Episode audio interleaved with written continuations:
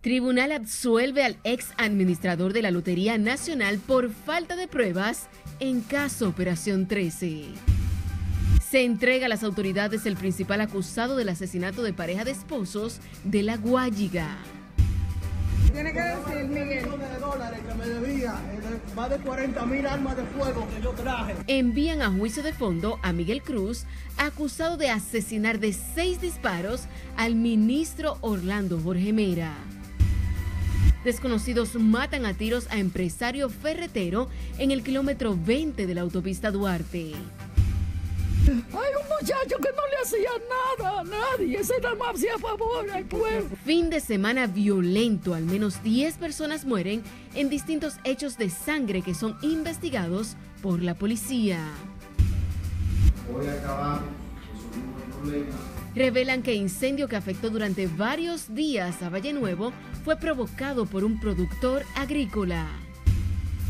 La potenciación del campo de gas natural, que sería una relación de gobierno a gobierno. República Dominicana y Ecuador acuerdan establecer alianza para una posible explotación de gas natural. Banco Central informa que la inflación interanual bajó a 6.38% durante el pasado mes de febrero.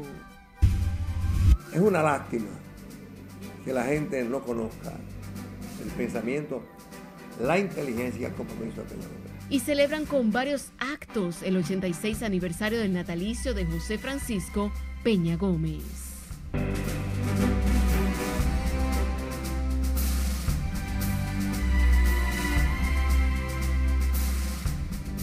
Buenas noches, feliz inicio de semana laboral. Bienvenidos a esta emisión estelar de Noticias RNN. Tenemos mucha información, así que vamos a iniciar de manera inmediata.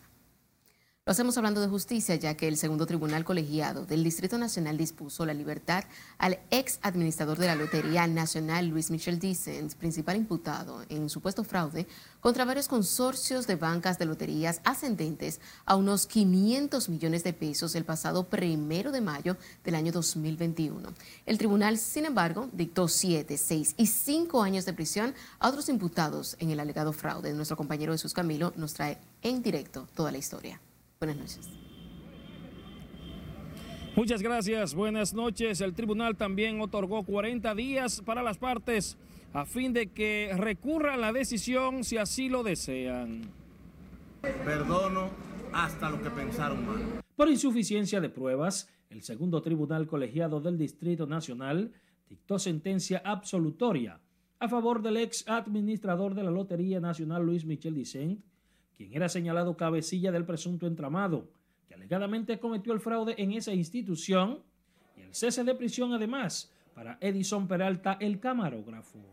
Asimismo, las juezas encabezadas por la magistrada Claribel Nivar impusieron siete y seis años de prisión respectivamente contra William Rosario y Eladio Batista, a cumplir en la cárcel Najayo Hombres, mientras el Ministerio Público advirtió que apelará la decisión. Lo primero es que para Dios siempre fui Nosotros saludamos la decisión del tribunal porque aplicó el derecho.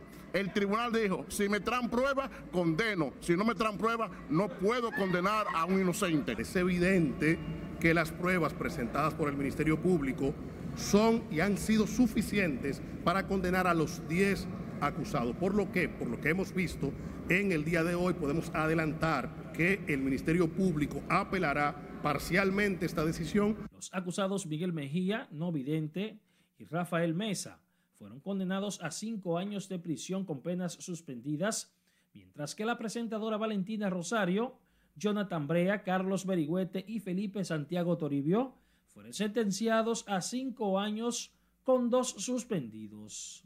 Estamos sueltos de este proceso luego de casi dos años sin poder trabajar, sin poder reunirme con ustedes, los compañeros. Ustedes, ustedes me conocen, ustedes saben que yo nunca he tenido problemas en ningún tipo de, ni judicial, ni en el trabajo, ni en lo laboral, en nada. Y los jueces lo que hacen es que condenan a los imputados que colaboraron y le suspenden nada más dos años y el resto a prisión. Ellos están domiciliares, ellos no van presos porque no se le varió la medida. Ellos siguen en su casa. Algunos de los implicados en Operación 13 También le fue impuesto impedimento de salida del país y el pago de una indemnización económica de más de 25 millones de pesos a favor de los consorcios de bancas afectados. Será el próximo 3 de abril cuando se dará lectura íntegra a la sentencia. Eso es lo que tengo hasta el momento. Retorno ahora contigo al set de noticias. Gracias, Camilo.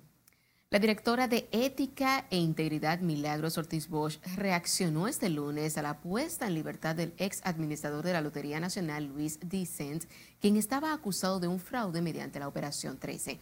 Ortiz Bosch señaló que es necesario seguir prestando atención al tema de la justicia en la República Dominicana.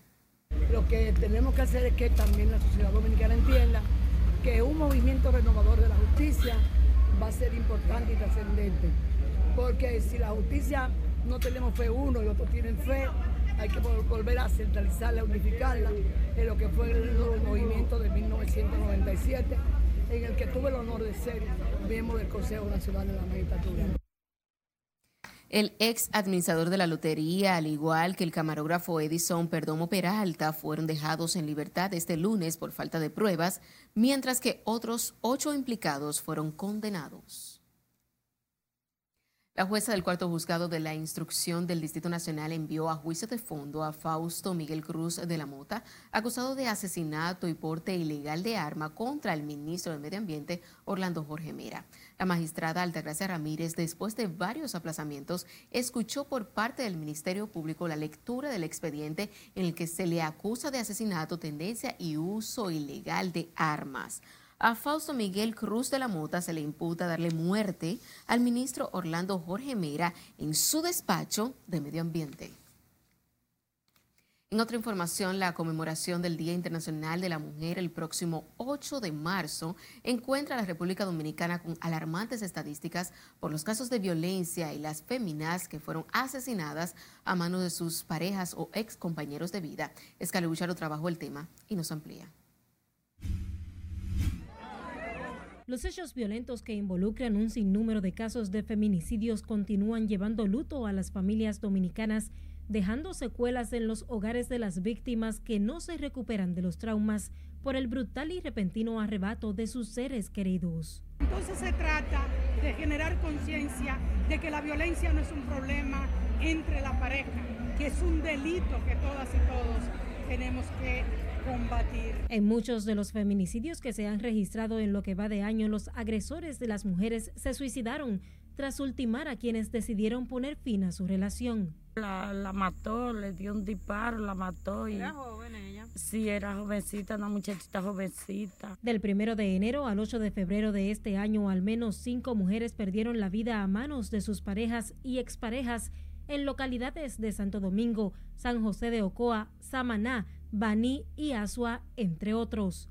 En muchos de los casos de violencia y feminicidios, los agresores tenían órdenes de alejamiento que no fueron un impedimento al momento de cometer sus acciones. El caso más sonoro el pasado mes fue el de la joven Esmeralda Richies, de 16 años, en Higüey, quien fue hallada muerta en el baño de su habitación. Tras el hecho, los familiares de la menor de edad señalan como supuesto responsable a un profesor de matemáticas. La muerte de la joven consternó a toda la sociedad que exige justicia y esclarecer las circunstancias en que le fue arrebatada la vida. Ese tipo lo amarré en mi casa a la una de la noche que fue a desbaratarme la casa para matar a ella. Lo entregué a la justicia, se lo entregué al alcalde. La justicia, cuando vine a proceder, la justicia lo soltó porque él no hacía nada. A solo días de iniciado el mes de marzo, en San Cristóbal, un hombre cercenó la cabeza de su pareja con varios machetazos y se suicidó luego de cometer el hecho. Magali Pérez, de 34 años, fue atacada por Juan Carlos de la Cruz, quien había estado detenido en varias ocasiones por las amenazas de muerte que hizo a la mujer. Era una bella persona él, porque la verdad hay que decirle, no se metía con nadie, pero a veces se le meten cosas en la vida. Otra víctima es Luz Clarita Soriano Berroa, de 21 años, muerta a manos de su pareja en el sector Los Frailes II de Santo Domingo Este. La joven murió asfixiada con el cordón de un zapato a manos de su verdugo de 25 años, quien tras cometer el hecho se ahorcó. Ay, cariñosa. En tanto, este fin de semana al menos nueve personas fallecieron de forma violenta en hechos de sangre que son investigados por las autoridades, entre ellos dos casos de feminicidios. Entre las víctimas está el locutor Carlos Cava, mejor conocido como DJ Canela, quien recibió varios disparos cuando llegaba a su residencia en Santiago. Estos hechos de violencia, la mayoría de los cuales involucran a mujeres asesinadas la víspera del Día Internacional de la Mujer, el próximo 8 de marzo, evidencian la necesidad de que en el país se establezcan mecanismos de protección que sean más rigurosos. Es Carelet Guillardo, RNN. Ahora nos vamos a Santiago, donde los parientes de un conocido promotor artístico demandaron se haga justicia tras ser acribillado alegadamente en medio de una discusión por un roce de vehículos. Precisamente la Policía Nacional informó del apresamiento de tres hombres implicados en la muerte de DJ Canela. Junior Marte nos cuenta. Hay un muchacho que no le hacía nada a nadie, ese nada más hacía favor al pueblo. Llantos de impotencia entre familiares del conocido promotor artístico Ángel Rafael Cava, alias DJ Canela, quien fue ultimado en medio de una discusión por un roce de vehículos. Ay, con la falta de ese muchacho, ay, por Dios. No se me ha dejado triste. Dicen que DJ Canela, luego de resultar herido, trató de pedir auxilio, pero no pudo llegar a su casa al impactar su vehículo con una pared próximo a su vivienda. Yo creía que había sido el choque entonces estamos llamando al 911 cuando a que lo socorriera. Entonces él, no me responde. Yo le llamo, lo llamo, lo llamo y subir la cabeza en un instante. Digo yo, él está vivo todavía. Pero no sabemos, no nos había dado cuenta que el carro estaba... Entonces fue por un roce del vehículo. Sí, fue por un roce del vehículo. Eh, él se desmonta, supuestamente según el video eh, a pedirle como disculpa, él sale con su celular porque es lo que tiene celular en la mano. Nunca tomaba tampoco, lo era su trabajo y su casa. Nunca tenía junta tampoco, andaba solo. Era un muchacho muy serio, porque ese lo crié yo.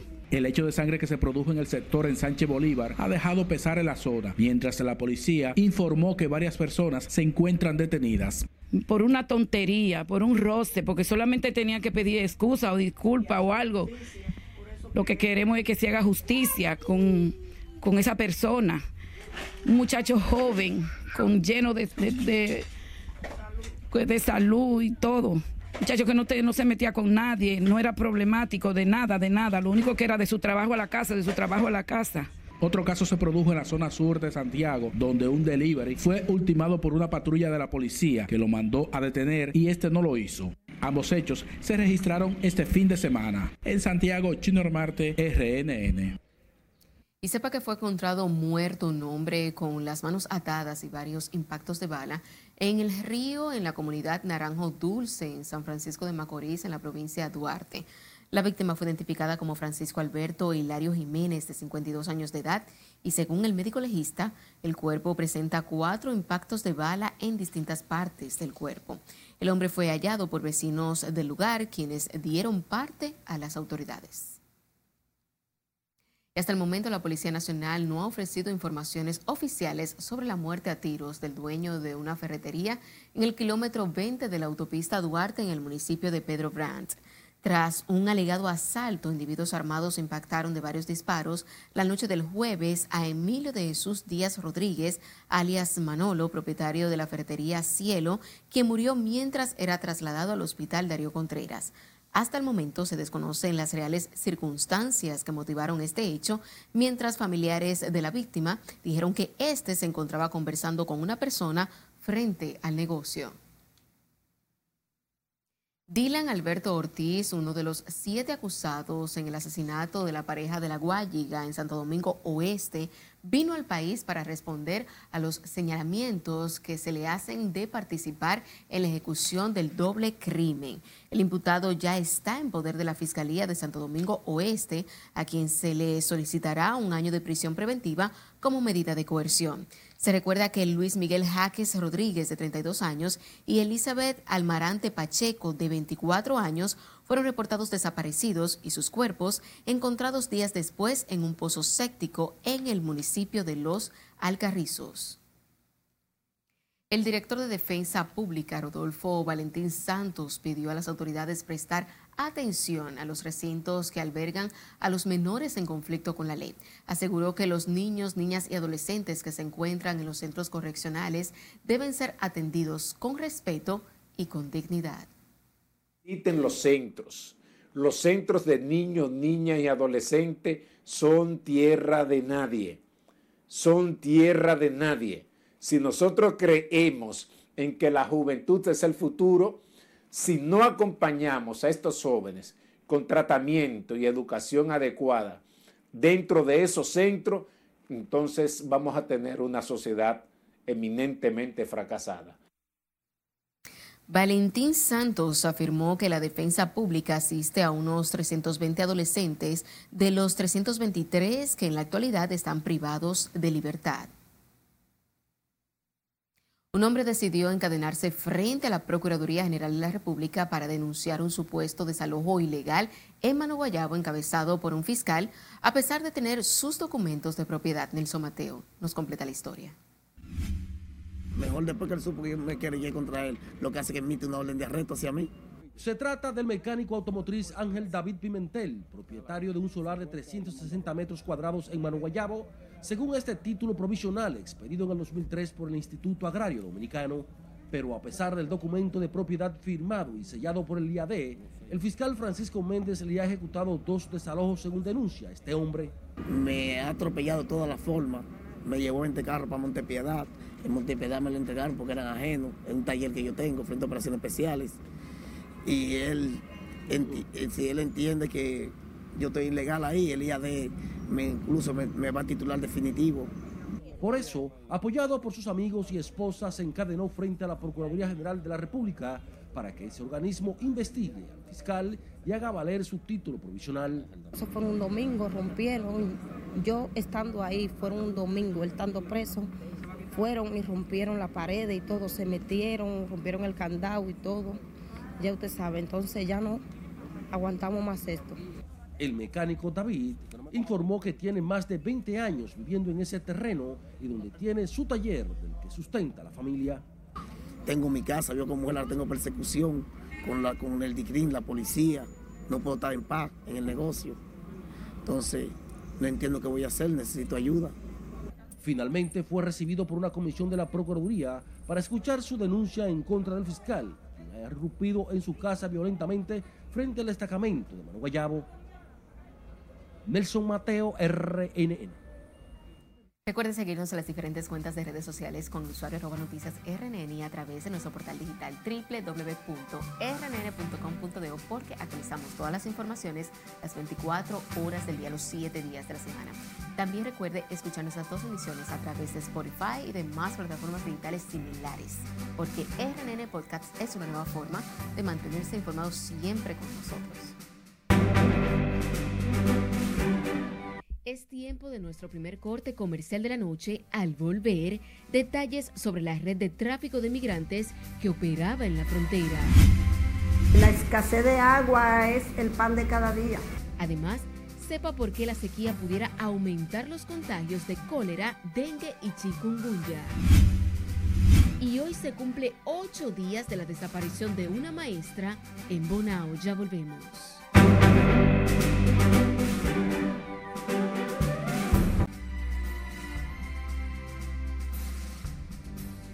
Más de 60 personas han muerto por violencia en Haití en los últimos ocho días, mientras las autoridades migratorias de Bahamas rescataron a 127 personas de ese país en una embarcación que navegaba con destino hacia los Estados Unidos. Lince Alcántara nos tiene más detalles de estas y otras informaciones en el resumen de las internacionales de RNN.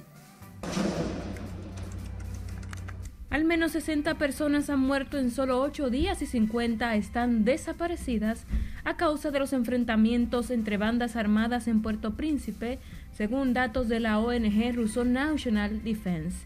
Cientos de personas se han visto obligadas a abandonar sus hogares para huir de los enfrentamientos, decenas de las cuales se han refugiado en casas de familiares ante el temor de que se creen campos de desplazados que puedan ser atacados más tarde.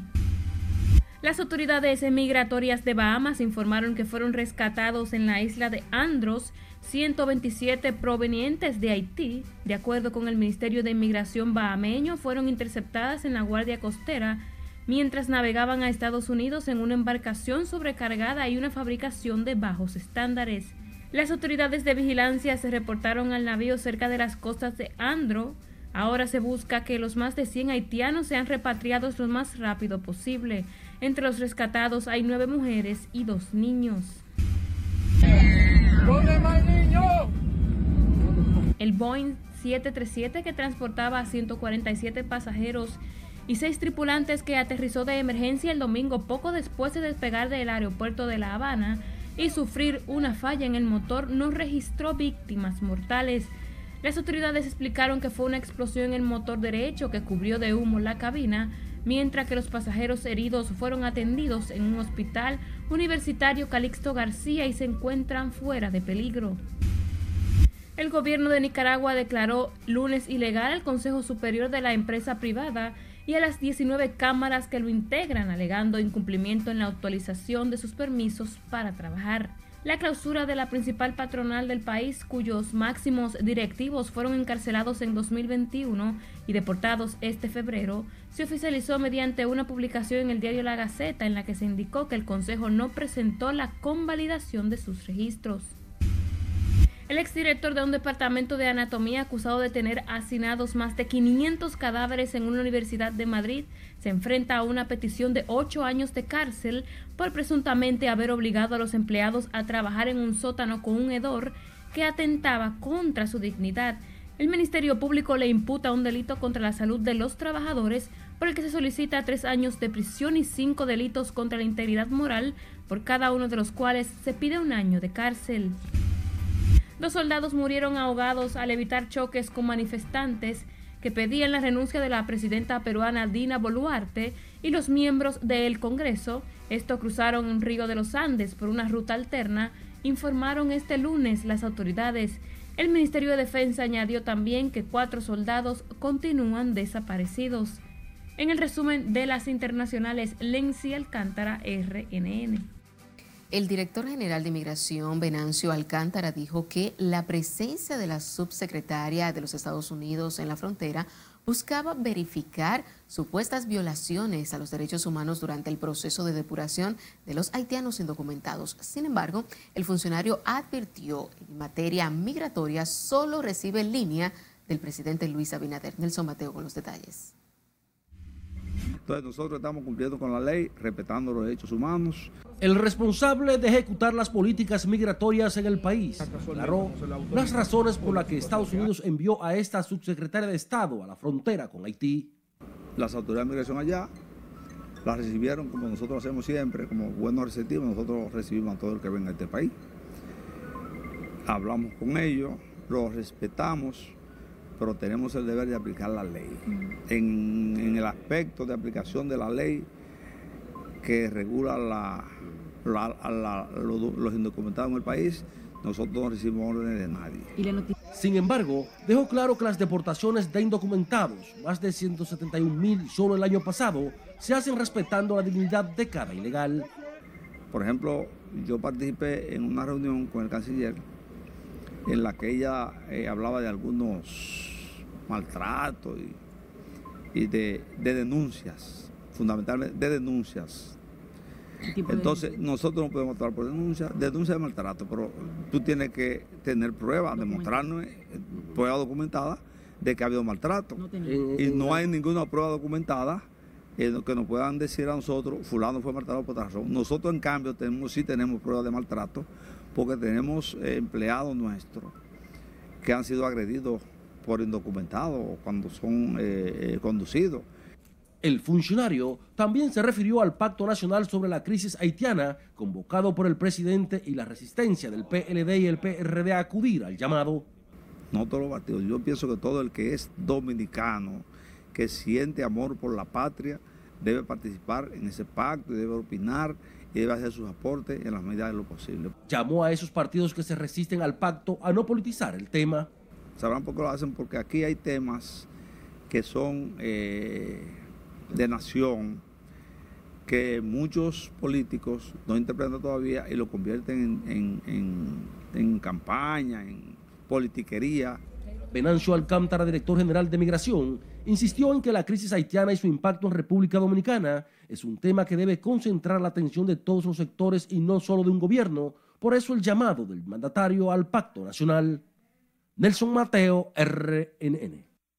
La presunta red transnacional de tráfico de migrantes desmantelada mediante la operación La Ruta cobraba unos 15 mil dólares para organizar el viaje por países de Centroamérica y el Caribe, cuyo destino final era Estados Unidos. Y como nos cuenta Cesarina Ravelo, se espera que en las próximas horas se le conozca medidas de coerción a las siete personas detenidas en el proceso.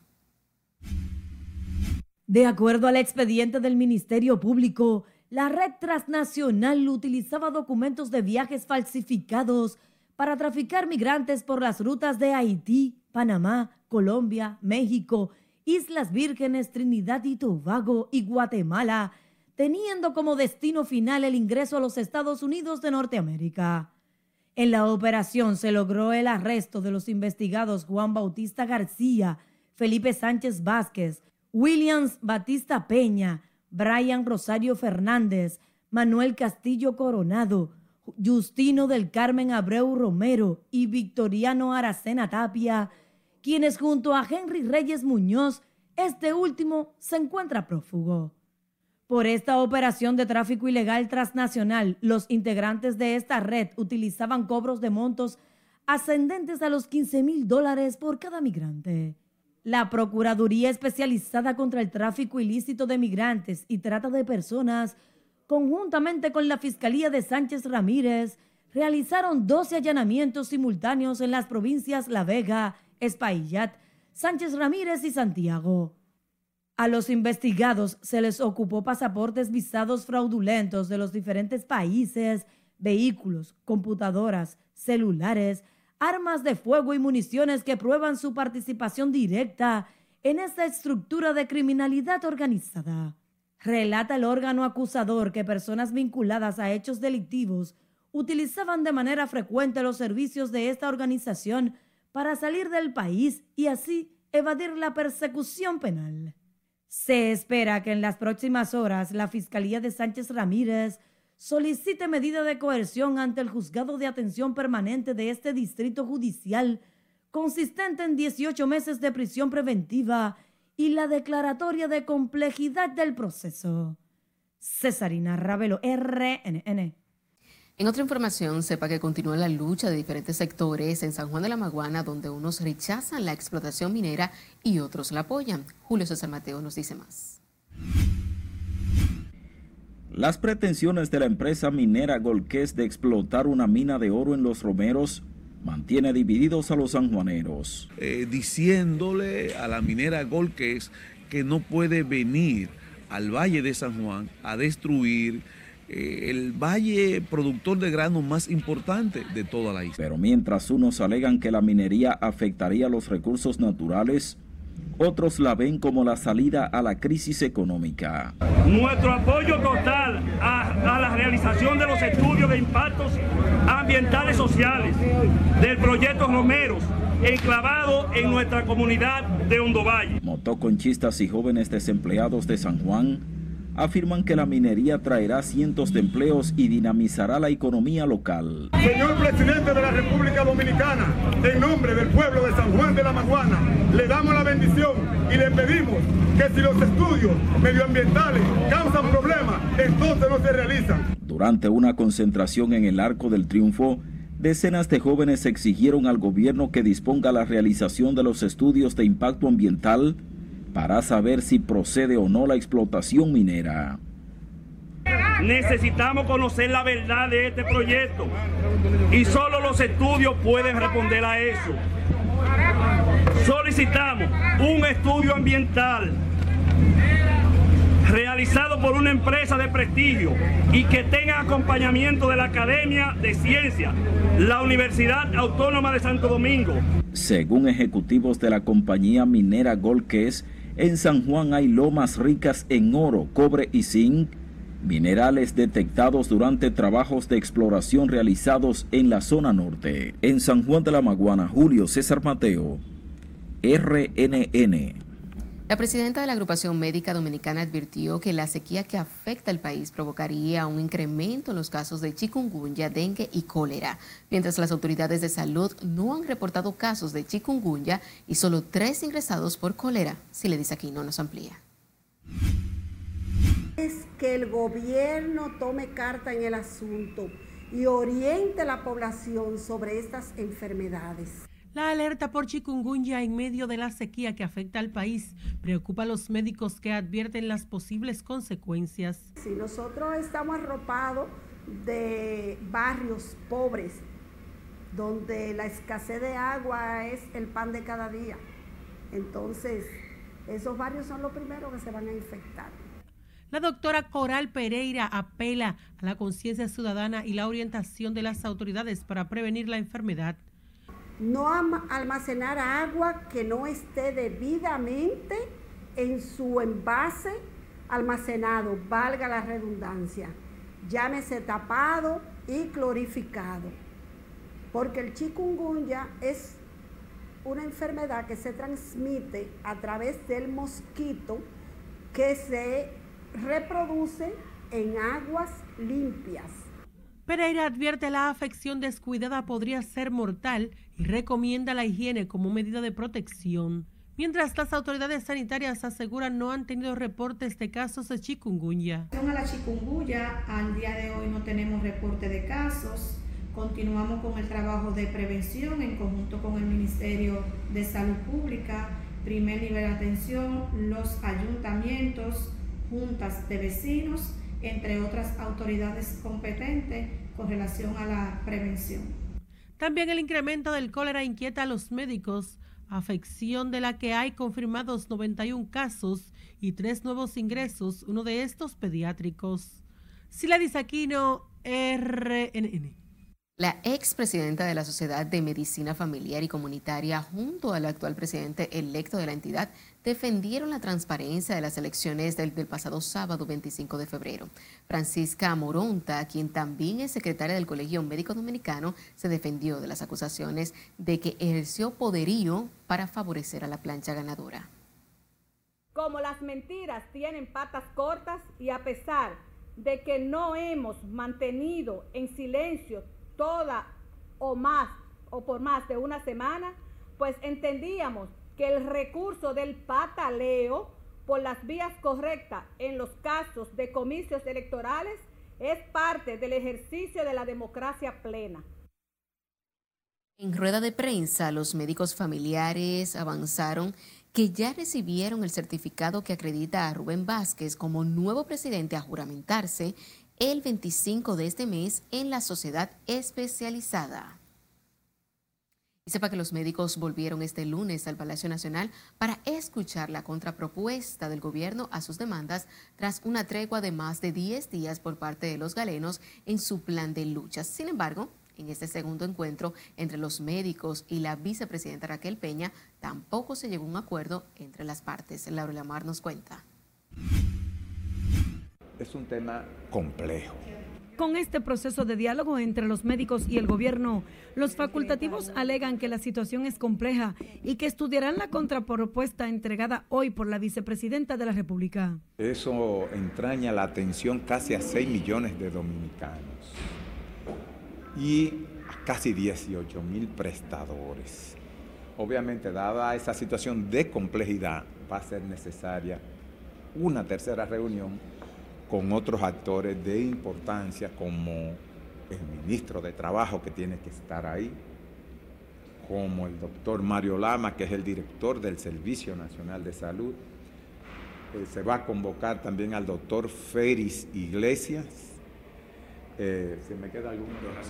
Al doctor Santiago Jacín de Senaza. El presidente del Colegio Médico, Seren Cava, explicó que sus reclamos se basan en seis puntos fundamentales que no solo beneficiarán a los médicos, sino también a toda la población. Todo se va a discutir en el marco de la horizontalidad, de la transparencia, de la democracia.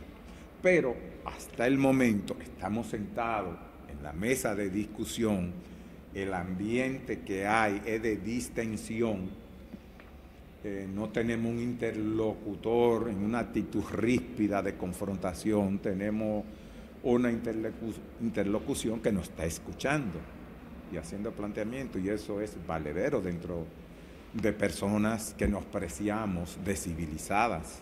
En el último encuentro entre los galenos y la vicemandataria, se concertó continuar con el proceso de diálogo en la búsqueda de mejores soluciones en común para poner fin a la lucha que mantienen los médicos en contra de las ARS. La vicemandataria también había manifestado la buena disposición por parte del gobierno de mantener el diálogo que permita el entendimiento entre las partes, procurando acuerdos puntuales. Laurila Mar, RNN. A ocho días de que fue reportada como desaparecida la profesora Davilba María Mercedes Brache, de 44 años, sus familiares piden a las autoridades involucrarse en el proceso de búsqueda. La maestra salió desde su residencia en Bonao, provincia Monseñor Noel, con destino a La Vega, donde fue vista abordando una unidad de transporte público hacia Arabacoa. Carlos Brache, hermano de la desaparecida, dijo que el caso, aunque está en manos de las autoridades, no parece atraer la atención y voluntad para agilizar su búsqueda. La situación de inseguridad del gobierno haitiano. Nos vamos a otra pausa comercial. Cuando estemos de vuelta, les contamos todos los detalles del viaje del presidente Luis Abinader a Ecuador. Hoy acabamos también sabrá cuántas personas están siendo investigadas por incendio en Valle Nuevo. Y el Banco Central revela variación de índices de precios al consumidor fue de un 0.11%. Esta es la emisión estelar de Noticias RNN. No le cambien.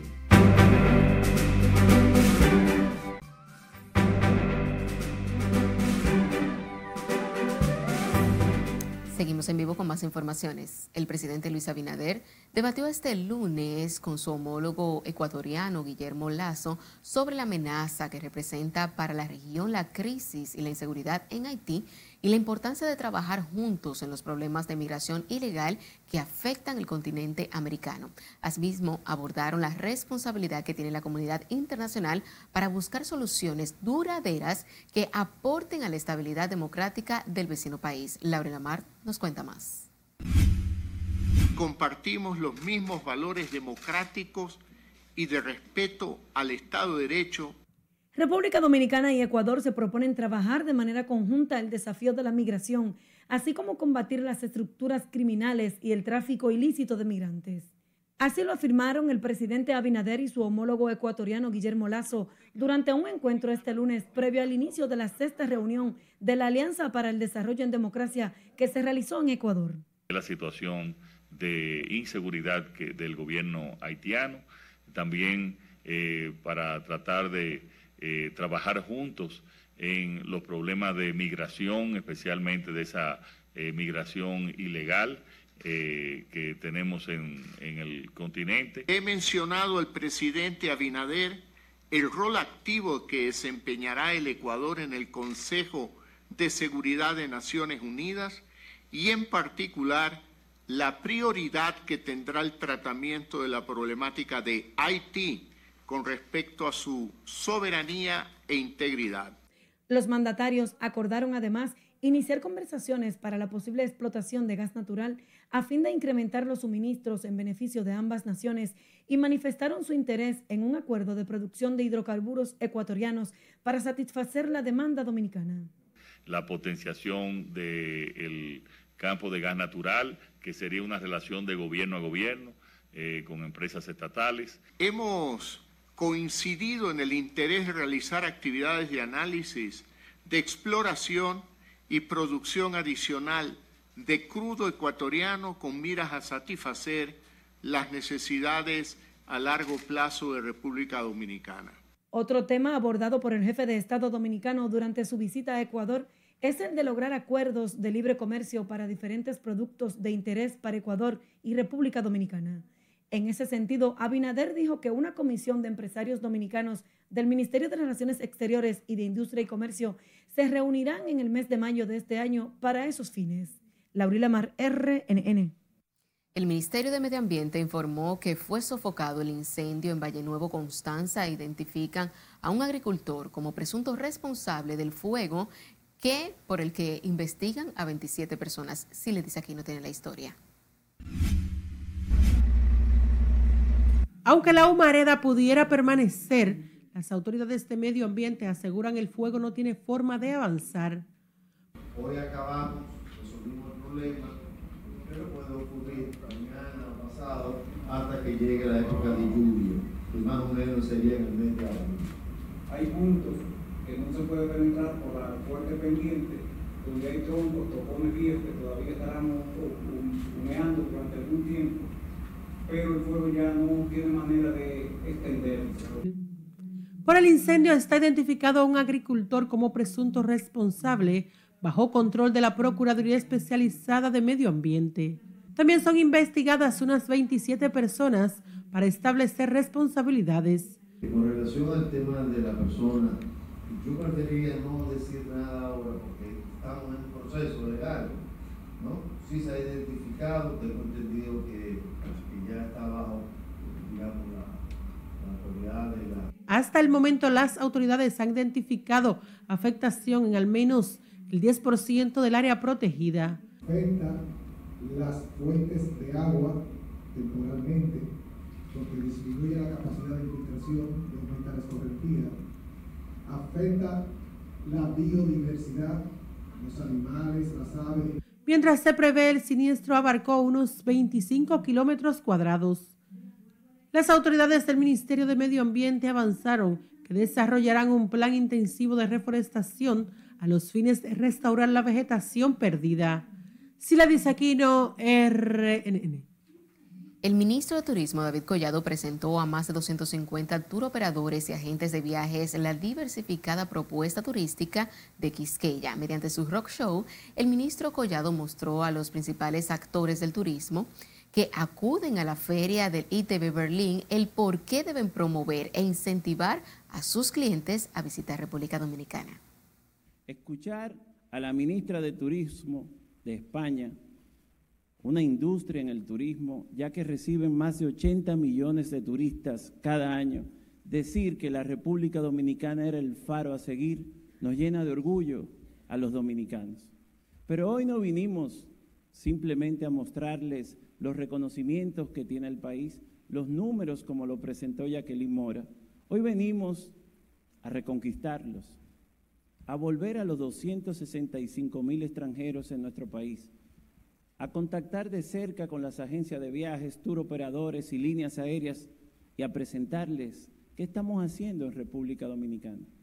Porque en nuestro país el nuevo gobierno se ha tomado muy en serio el turismo y estamos decididos a ser el destino más seguro en toda la región. El funcionario agradeció la fidelidad de los turistas alemanes que por años han escogido República Dominicana como su destino favorito de largas distancias. El Banco Central informa que la variación mensual del índice de precios al consumidor fue de 0.11% en el mes de febrero del año 2023. En este sentido, la inflación interanual, es decir, de los últimos 12 meses, bajó 86 puntos básicos al pasar de 7.24% en enero del año 2023 a 6.38% en febrero del presente año. La entidad indica que la inflación subyacente interanual se ubicó en 6.40% al cierre de febrero del año 2023, menor al 6.60% observado en enero de dicho año.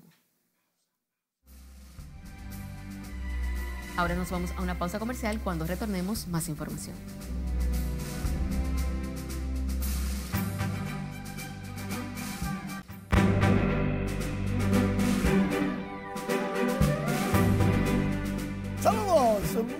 Noches. Vamos a escuchar al gerente general Nelson Cruz del equipo dominicano que va a participar en el clásico en unos días. Él dice cuándo llegaron, dónde llegaron qué pasa con Juan Soto. Nelson.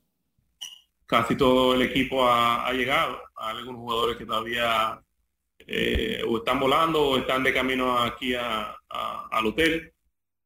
Eh, todos muy motivados, con mucho deseo de que llegue el día de mañana para comenzar y reunirnos en equipo y que eh, la fanática dominicana puede disfrutar de, lo que hemos conformado, un, un conjunto que con mucho deseo de, ganar, con mucho deseo de llevarle esa corona a nuestro país. Eh, no, no, ha cambiado nada. Por el momento, eh, Juan está jugando los juegos de exhibición eh, en el campamento de los padres de San Diego. tuve el placer de verlo ayer. estuvo jugando día de ayer. Tuvo un partido como lo, que acostumbra Juan Soto. y por cuestión de, prevención, eh, el equipo, estuve en comunicación con el gerente, eh, como entenderás, estoy en el día a día con él y con el gerente, con el trainer del, equipo, eh, y la información es esa. Él, por precaución, no va a poder participar en los juegos de entrenamiento que tenemos aquí en Fort Myers, pero sí estará el día de práctica que tenemos en la, ciudad de Miami, en el estadio de, los Marlins. Y esta es la situación que tenemos con nosotros. Eh, él va a estar bien para el primer día, el sábado 11 contra el equipo de Venezuela. Bueno, lo dijo el hombre. Mientras tanto, los padres de San Diego es el equipo que más apoya a los dominicanos y al Clásico Mundial. Hace un video todos los días. En esta ocasión preguntaba a sus jugadores quién va a ganar el Clásico Mundial. ¿Los dominicanos? Dominicana. Algunos que no son dominicanos, dominicana. Los latinos, siempre diciendo su país, pero claro de que dominicana. Y hay estadounidenses que dijeron, será interesante ver este match Estados Unidos, República Dominicana. ¿Quién ganará? Lo sabremos desde el 11 de marzo en la ciudad de Miami. Ahí Machado le reclama a su compañero. Eso es por mí. Bueno, el caso es que viajaron en un jet privado, en un vuelo privado con Nelson Cruz, todos los jugadores dominicanos para Fort Myers o la mayoría. Julio Rodríguez estaba ahí, pero Juan Soto no viajó, se quedó como él lo dijo. Mientras tanto, César Valdés ya fue anunciado en el roster dominicano, estará como pitcher relevista y ocasionalmente abridor.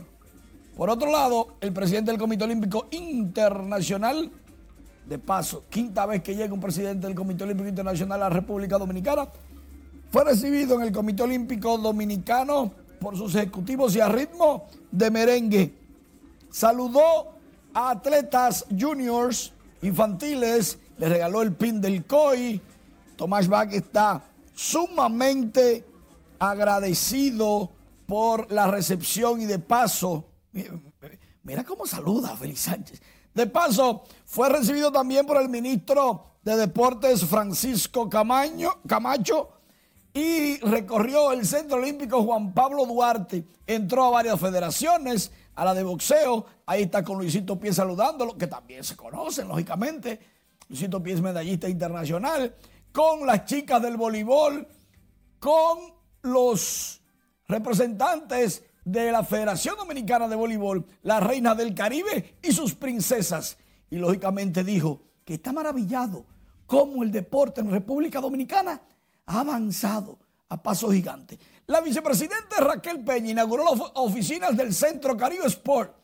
Son los responsables de los Juegos Centroamericanos y del Caribe. El presidente es Luisín Mejía Oviedo. Y junto a Tomás Bach, presidente del COI, estuvieron galardonando y homenajeando a varios visitantes importantes. La República Dominicana será sede, subsede de San Salvador 23 y sede de los centroamericanos del 2026. El INEFI imparte una charla motivacional en el Centro Educativo Unión Panamericana.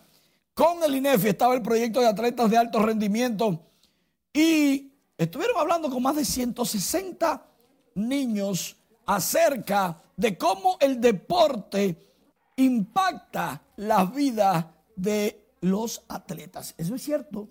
Estamos hablando de que si usted llega a ser por lo menos selección nacional, tiene un gran chance de mejorar su forma de vida. Claro. Y está demostrado. Primero, previene, previene enfermedades y segundo, es más inteligente. El que hace deporte es más inteligente. Claro que sí. Usted hace muchas planchas, usted le da bien a la pesa. Es que eso es parte de la calidad de vida. Como debe ser. Yo estoy en eso también. muchísimas gracias, Manny. El expresidente de la República, Hipólito Mejía, destacó los aportes que dejó el extinto líder José Francisco Peña Gómez a la democracia nacional, de quien dijo debe ser modelo a seguir para las presentes y futuras generaciones. Juan Francisco Herrera con todos los detalles. Es una lástima que la gente no conozca el pensamiento, la inteligencia y el compromiso de Peña Gómez fue al encabezar un acto de recordación del 86 natalicio del fenecido José Francisco Peña Gómez que el exmandatario Hipólito Mejía habló de la trayectoria de Peña. Mejía manifestó que Peña Gómez siempre se preocupaba por el bienestar de la gente. La posición de Peña Gómez no solamente se limitó al país. Peña Gómez, caída la dictadura o de los socios de los dictadores en América Latina, fue el mejor abanderado de la lucha por la democracia. Es decir, que la participación de Peña a nivel continental. hay que verlo en Aquí parcialmente se ha, cumplido, naturalmente con, a los dominicanos, pero yo estoy satisfecho con el ejemplo y, y la perspectiva de Peña Gómez con respecto al país. El también dirigente del PRM expresó que el líder de masa siempre estuvo apegado a los buenos principios, además de fomentar la educación a los jóvenes. Estoy estaba convencido que la educación es la, parte más importante de un país hacia el la vía hacia el desarrollo. Y Peña Gómez era un hombre absolutamente convencido. Yo no lo estaba. Yo decía que lo más importante es que la gente comiera, porque lo que yo soy campesino, agricultor, pero Peña Gómez me enseñó, y Belice me enseñó, y Milagro me enseñó que la educación es la vía más expedita para lograr el desarrollo en este país y en el mundo. La actividad que se realizó en memoria de José Francisco Peña Gómez, quien falleció el 10 de mayo de 1998, se celebró en el Instituto de Formación que lleva su nombre, ubicado en la calle Santiago del sector de Gascue. Juan Francisco Herrera, RNN.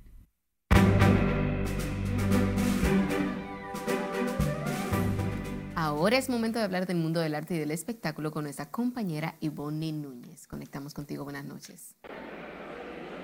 Muchísimas gracias y buenas noches. El Museo Nacional de Historia Natural inauguró esta noche una exhibición temporal de suma importancia para el océano. Exposición Océano, el buceo insólito, se exhibe como parte de las actividades del tercer Congreso Mundial de Ballenas Jorobadas, del que la República Dominicana es anfitrión en esta ocasión. La República Dominicana trabajó mucho e invitó a muchos investigadores a realizar sus investigaciones aquí. En esta exposición disponible hasta el 11 de junio, los visitantes podrán admirarse con el fascinante mundo del fondo de los océanos y los seres vivos que lo habitan. El cineasta dominicano Ángel Muñiz anunció el estreno de la película Sola a los 40 el próximo 12 de este mes. Es una película que trata el derecho que tiene la mujer en un momento de su vida, soltera y con hijos, a tener una nueva experiencia romántica, que la sociedad, la religión y muchas otras situaciones parece obligarla a seguir en, el proceso y no y olvidarse de ella misma. La información fue ofrecida previo a la gala premier en el Palacio del Cine de Agora Mall con el elenco de la película.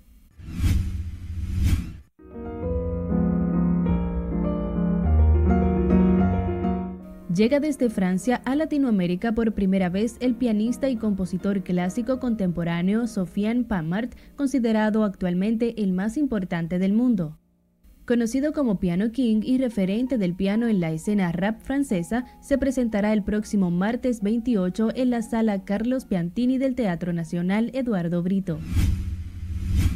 El color, la imaginación, la música y el desborde de movimientos corporales volvió a copar el malecón de la capital dominicana con la celebración este domingo del desfile nacional de carnaval. Los reyes de este año, el escritor y gestor cultural Rafael Almanzar y la cantante Diomari La Mala dieron inicio subidos a un gran camión desde donde saludaban al público y las primeras en desfilar fueron las comparsas infantiles de varias partes del país. Puede que no sea el romántico que te. Por primera vez interpretando su repertorio en la República Dominicana, el artista Carlos Rivera llega al Teatro Nacional Eduardo Brito para presentar su gira Un Tour a todas partes. Pautado para el 26 de abril, el cantante mexicano viene de la mano del productor artístico César Suárez Jr. con el espectáculo que estará presentando además en varias ciudades de su país natal, de Estados Unidos y España. Y el artista que recibió cuatro nominaciones en premios Lo Nuestro también lanzó recientemente su álbum Sincerándome. Hasta aquí diversión, que tengan un feliz resto de la noche. Así es, finalizamos esta emisión estelar de Noticias R.